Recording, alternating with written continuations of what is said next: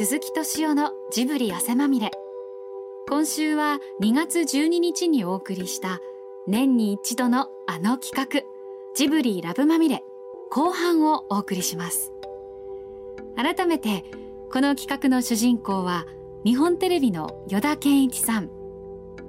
人は彼を変態だ鬼畜だ二股いや四股かけてると噂をしますが本人はあくまで自然にそして本能的に純粋に人を好きになるだけとのこと。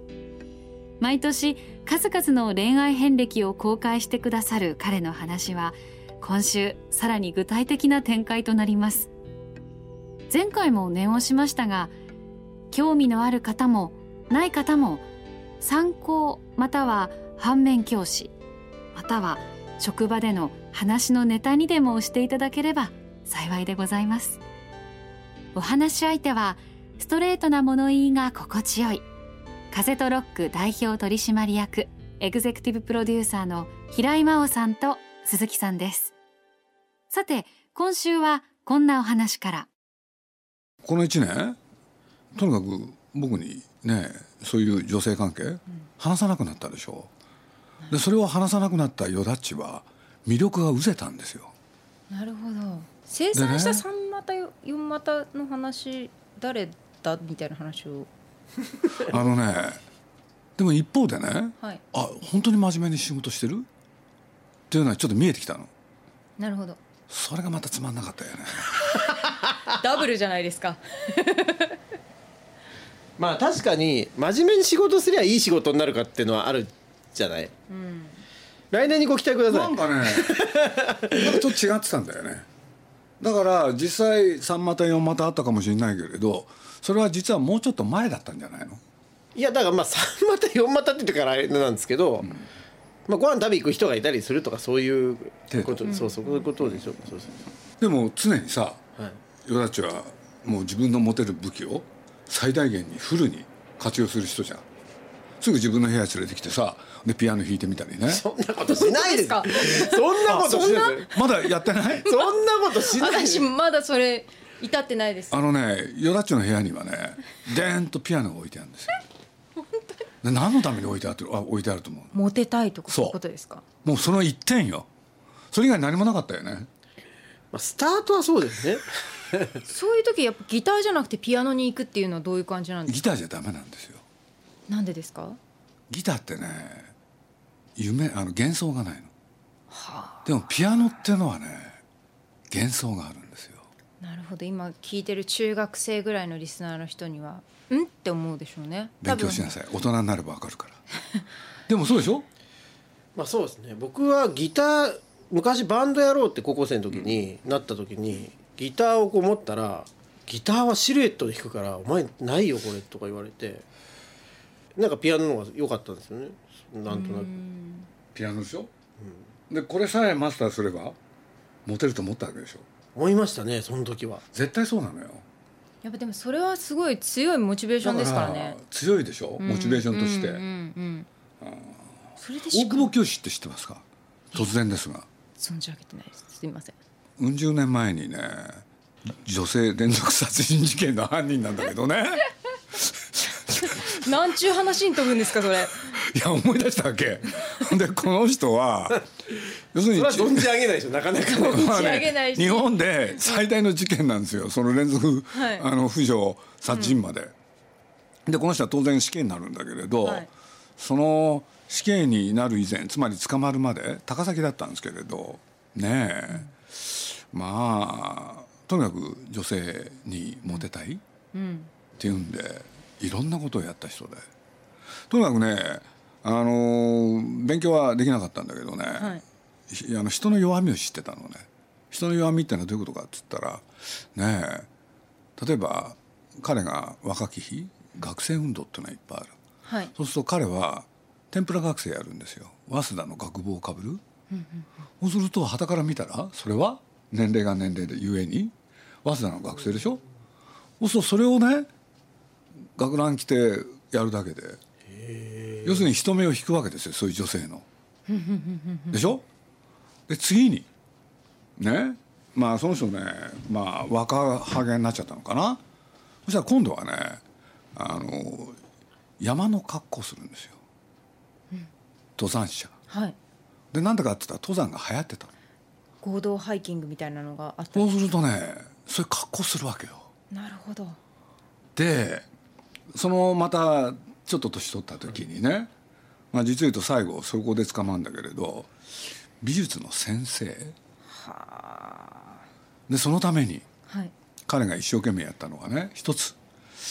自分でね自費出版で詩集をやるんですよ。なるほど。俺でねほ車の中にね詩集を置いとくわけ。で女性が来るとそれをね「僕の書いた詩です」とかって言って。わかる？人は見てくれに弱いってことを知ってたんですよ。この人は。で勉強もしたの。通信教育でね。ろくに中学の英語もできなかったくせにフランス語の通信教育を受けるんですよ。なるほど。で車の中にははい。カミューとサルトル。なるで彼が高崎の駅前で一番女性たちで引っかかったのはこの近くにカミューの原書を売ってる本屋さん知りませんか？でみんな車に乗っちゃうわけよ。で山の中に連れてってね暴行して殺しちゃうっていう。なんで殺しちゃうんですかまあその人の病気だったんだよね。いやだからなんでかっていうのはよだちに聞いた方が早いんじゃないかな。っていやそ その文脈。いや何が言いたいかっていうと人は見てくれに弱い。だからよだちのピアノだってそうだろうってでもある種すごいストイックですね。モテることにストイックだし勉強家ですね。そういう。だいやモテる人って必ず努力してるから。うん。まあそうよだちもそうだよね。だって動機はって言ったらモテたい一心でしょ？まあスタートはそうですよね。そうなのよ。だからよだちって見かけによらずすごい努力家？全然褒められてる気がしないのなんでなんだろうな。いい話な感じにはなってきましたけどね話としては。何なんだろう努力なありがとうございます気持ちが俺が言いたかったの全然は生まれてよだちは要するにってこと言ってるわけよ。でもあの今あれ俺がね大久保教授の話したじゃない。一言と思って聞いてなかったよね。だって顔がそういう顔になったんだもん。思い当たる節があったんでしょうね。あったでしょこの人すごいんだよね。一日にね自分で来る女性を誘うために自分の車を買っていろいろ走るでしょ？高崎にいてねその距離がねこれ警察が発表したんだけどね一日にタクシーの運転手より走ってたの。あすごいすごい努力ですねある種そうそう多分ねカール・ブッセってかつていたでしょ。山のあなたの空遠く幸い住むと人の言うそれを文字通りやったのよ。要するに遠いところに幸せがあるんだって。そういうことでしょ？だってヨダッチがさっきちらっと僕言ったでしょ？星を見に行こうって。なかなか言えないよ。いやそうですね。でもやっちゃうわけでしょ？それを。そうですね。やってましたね。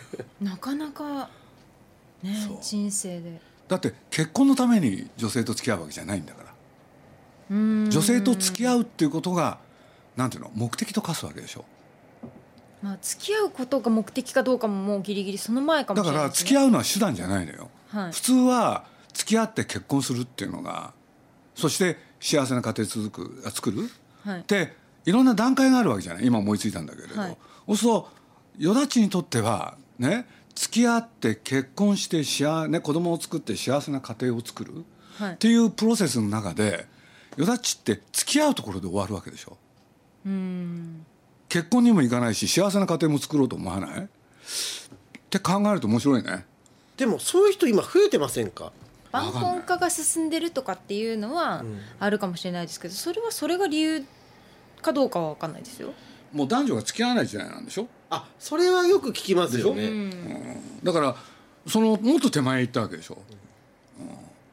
いや僕なんかあの大学の後輩の子たちでなんか就職の相談とか受けてた子たちがいるんですけど、で今でもたまに会うんですよ。で男女同士すごい仲いいんですけど、えここ付き合ってないの？みたいな感じなんですよね。でいらないですよ彼ら。全然そういうの。うん。なんなんてこと言うんですかぐらいの感じがあって。やっぱり変わってきたんだねそれは。うんそうですね。男が男で女が女のって考えないわけでしょ？仲はいいんですよ。すごい普通に、まあそれは分かる。男女としてね、わかるそうそうなんですよ。だから見ててさ、なんか俺なんかも最近いろんな人見てきて結婚って言ってんのみんな30前後までだよね、うーん。でそっから下になると言わなくなってる、ああ逆にその20で代。言わないっていうのか、ね？むしろとっくに結婚しちゃうとかさまあそうですなんか完全に別れていく、うん。うん。なんかそんな気もするんだよね、そうですね。早い人は早くなってますもんね、だよね、一方ですごい早くなったでしょ、はい。俺あの少子化って言われてるけれど実を言うと俺の近くでもね4人5人と子供作る人すごい増えてんだよ。うーん。で一方で子供をね全然作らない人もいっぱい増えてるし、そうですね、うん。これであのもう一つ驚きはシングルマザーのそうですよ増大、うん。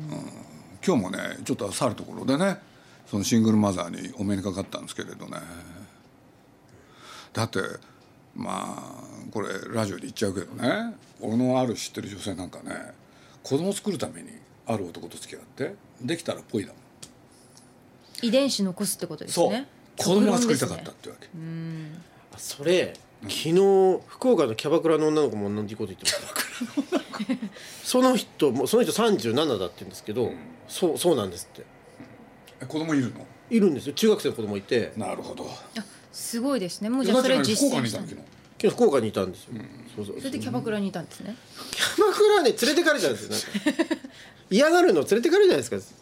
なんかだけれどいやいやいやいや。やっぱりよだっちも今の例えばさ、はい。付き合って結婚して幸せな家庭作る、はい。っていうところへ到達したいんですか？いやあの僕正直深く考えてなかったんですよそういうのをあのいなんていうかイメージが全然ななかったっていうか、自然になんかそういう気持ちで出てくるんだろうなって思ってたんですけどそのうそうそうそうそれがそのまあよくうちの社長が言ってるんですけどそれは自覚しないとそういう気持ちにならないんだ。もうある年過ぎたらみたいなことを言っていて。でその意味がようやく分かってきたかなっていうところでだから今年なんかはそのなんていうんですかね結婚とか家庭とかっていうのが素朴にいいなって気持ちが出ます出てますけどね。僕お見合いしたんですよ去年。誰のために？僕のために決まっていいや俺親親かと思ったのよ。いやいやそれそんはな質問あります国あるある人が心配して、国の？国の？国のじゃないですよ。こっちあ東京で？東京にいる人なんですけど、はい。お見合いしたんだ。しましたよ。付き合ったの？付き合わない。それでに思い出した。じゃあの子どうしちゃったの？何もないです何もないですってことじゃあじゃあですよねその子が連れてきたね。女の子がいるのよ。そしたらその子がトイレ行ってる隙にねその女の子口説いたりね。してたんですか？これでうまくいったんだよね。ね。それをちゃんの子は知らないんです鈴木さん、はい その子の友達なんで。その子の友達を口説いてうまくいったんだけどその子は知らないってことですか？そうそう。すごいだからあれですよねスリリングなところ行きますよねそのじゃあそれはねその友達のの女がすごかったの。どう すごかったんですか？もともとその子とご飯食べようかって言ったら新なんかそれもそうそう。そしたら友達も一緒であのえっと今お別れしたらじゃあどこどこで待ち合わせとかって言って言ってたら、でそしたらなんか友達も聞きたいみたいな感じになって「えいいよ別に」とか言ってで3人でご飯食べたそしたらその子がそのトイレトイレに行った時にとか言ってあのそもう一人の子に「え岩田さん今度私とご飯食べ行こうよ」みたいな感じに言われて「あいいね」とか言って。いいねとか言ってどうなんかでなんかあれあれあれ。あれよあれよと。それいつ頃の話ですか？2010いやいやそれもう時期の特定いらなくないですか？1800ある女性から僕は聞いたんですよ。ある女性から聞いたんだけどね、はい。よだちの最大の特徴。はい。気が付いたら布団で隣にいる、そんな神がかったことがあるんですか？そでねそんなのは素振りも見せない。素振りも見せないんだけれど気が付いたらベッドで横にいる。すごい。ってすごい打ち上げた女性がいたんですよ。やっぱりねそれを僕に教えてくれた人はね見る目が変わったんですよ。単にねこういう男の子じゃないと。すごいですね。気づいたら横で寝てるって。だからそういう雰囲気を醸し出すわけよ。友達であるとか。だからよだちの言う友達ってのはものすごい怖いわけ。だから友達の幅がすごいすごいんですよね。だからもう人類皆兄弟みたいな友達って言われたたら気をつけろってやつやつみたいなんですよそれじゃ。だから今白状したじゃん。友達って言ったでしょ？っていうのはもう狙われてるってことなのよ。私も範疇に入りましたかねこのなんか好きがうんぬんの話。あでもそれをまたこの話幅をしといてね？なんかの時にファイッと使うのよ。だから布石が得意なの。ものすごい慎重だからなるほど。仕事以外はねほんと慎重なの。仕事以外は。そうですね。仕事はうかつなことが多いから。だからいろいろあれして最終的に伏線回収していくタイプですね。ドラマ仕立てみたいな。なんて言ったらいいかな。彼にとってはね仕事してるでしょ？はい。でもねそれは標的じゃないのよ。大事なもんじゃないのよ。それはあくまでも隠れみの。その仕事をしてる間に何しろ結構いろんな仕事するでしょ？はい。いろんな人と知り合うじゃない。はい。そっちがメイン。メインなのよ。なるほど。そうするとこっちはね極端な場合どっちでもいいわけ。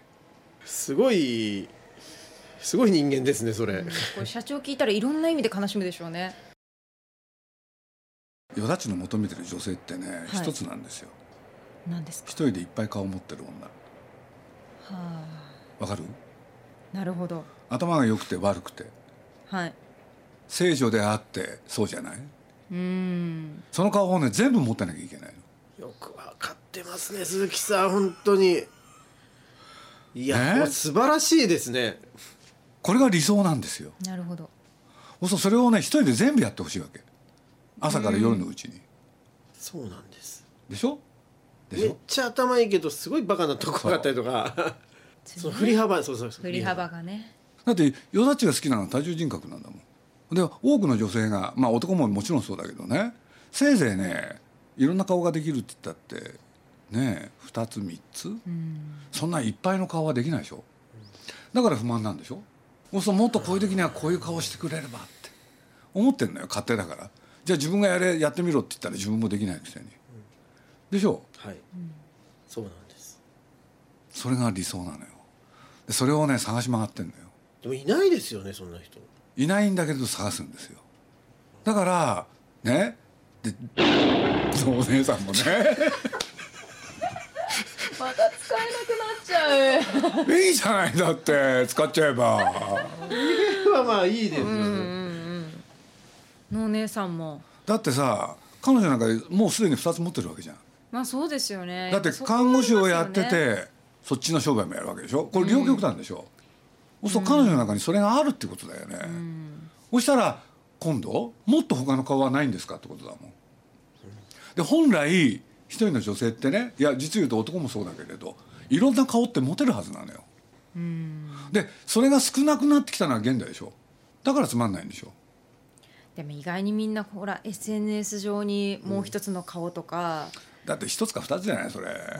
つまんないよ。10個ぐらい持ってって言いたいんだよだからよくあのいわゆるところで言うところのギャップがある女性がとかっていうレベルじゃないってことですね。ギャップっていうのはこう二面性のことじゃないですか。ただからさってことは。だから例えばね、はい。まあ俺いい例が思いつかないから言うけれどレオナルド・ダ・ヴィンチってどんだけ顔持ってたんですか？なるほど。すごいでしょ？だから魅力あったのよ。多分ね。だってあの人を映画化するとしたらそこしかない。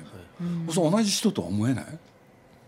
でも名前はレオナルド・ダ・ヴィンチ、って言ったら面白いじゃない、うん。いろんな顔を持つ。確かに。まあでもそんなこと言ったらもう見つかんないですよね。育てるしかないよね。レオナルド・ダ・ヴィンチししますか？じゃあヨダッチを映画化するとしたらあの視点でいくとどのあたりハイライトに持ってくればいいんですかね？分かんないけど歴史上にねどっかにこういう人はいたはずなのよ。そうすると多分ねはい。戯作者戯作者。才覚に始まる。要するにね戯作っていうのを書いてたわけじゃん。戯れて作る、うん。そうするとまあ最近だとねそれの伝統を引いたのはそれこそ、まあ、最近いなくなってるけど野坂昭之、その前が小田作之助、でその人はやっぱりね才覚の文学に憧れたわけよ、だから公職一代男であり、公職一代女。そういうのをいっぱい書いた人でやっぱり勉強したら絶対面白そうだよね、うん、だってねえあの井上久志だってね。そういうのに憧れたわけで。なんでかって言ったらあの人のあ直木賞を取ったのは手鎖心中はいはいはい。そうあの話ってね要するに女と心中したいんですよ。でなんでか。ね。そこで本当に死のうと思ってないわけ。心中の真似事がしたいわけ。で真似事をしてそれをネタにね、はい本を書きたいのよ。ううわそういう小説を書いたの。そういう小説を書いたの。なるほど。面白いのよこれ。だって弱っちそういうとこあるじゃん。今まで自分が経験してきたことをはい。そのまま文章で表したらもう直木賞か芥川賞だよね。でしょ？よっぽど上手に書けたらでしょうけどね。だから あの多分ねその余計なこと入れないでそのタイトルはねこれ交渉にできるはずなのよ。遍歴？そうなんだろうと思うじゃない？はい。遍歴って。タイトルまで決まりましたよこれ。面白そうでしょ？そうですね。日本アカデミー賞の匂いがしますね。だからやってることがそうなんだからさあとそれにね自分の気持ちを寄せればいいのよ。そしたら時代のヒーローになれるんです。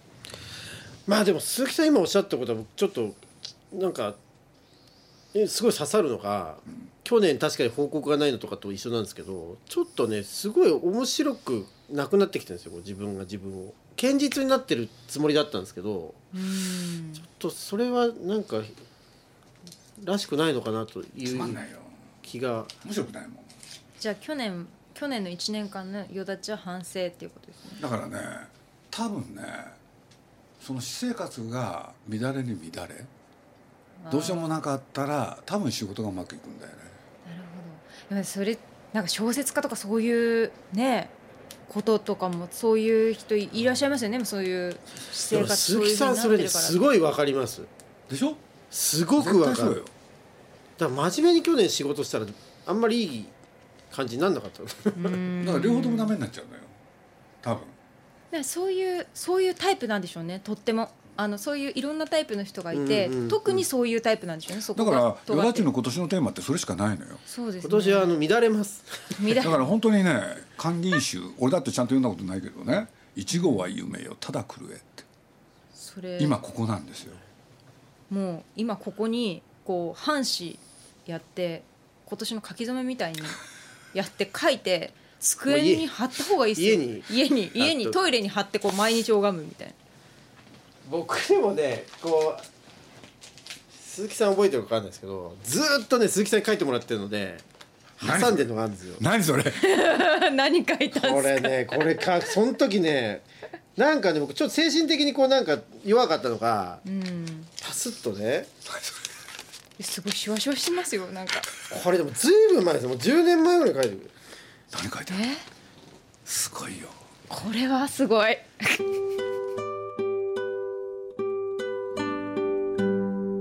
2回に分けてお聞きいただいたジブリラブまみれ。いかがだったでしょうか？前回聞き逃した方はぜひ番組ホームページからポッドキャストでお聞きください。読み上げるね「よだっちよ。生きることは恥ずかしいことです」ちゃんと言ってるじゃん俺。10年前も同じことそうなんです。よでいやこれで僕なんかあのここから抜けたんですよ一回。しばらくそれで調子よかったんですけど。じゃあ第2章じゃないですかそれ。そうそう。急に思い出したもん。今日いただこれいいたこと。つも持ち歩いてるんですよ僕。これしかもね七夕かなんかで。そうなんだ。なんか上が切れて短る冊に書いたんどこで？すでよわかんないですけど。今年恥ずかしく生きてまいりまだってさ。すエネルギーを取り戻して。エネルギーを。あだからやっぱりね恥ずかしいこといっぱいいやらないとね食いだらけになるんだからそうします。そう思います。鈴木敏夫のジブリ汗まみれ。この番組はウォルト・ディズニー・スタジオ・ジャパン。ローソン。アサヒ飲料。日清製粉グループ。au ブルボンの提供でお送りしました。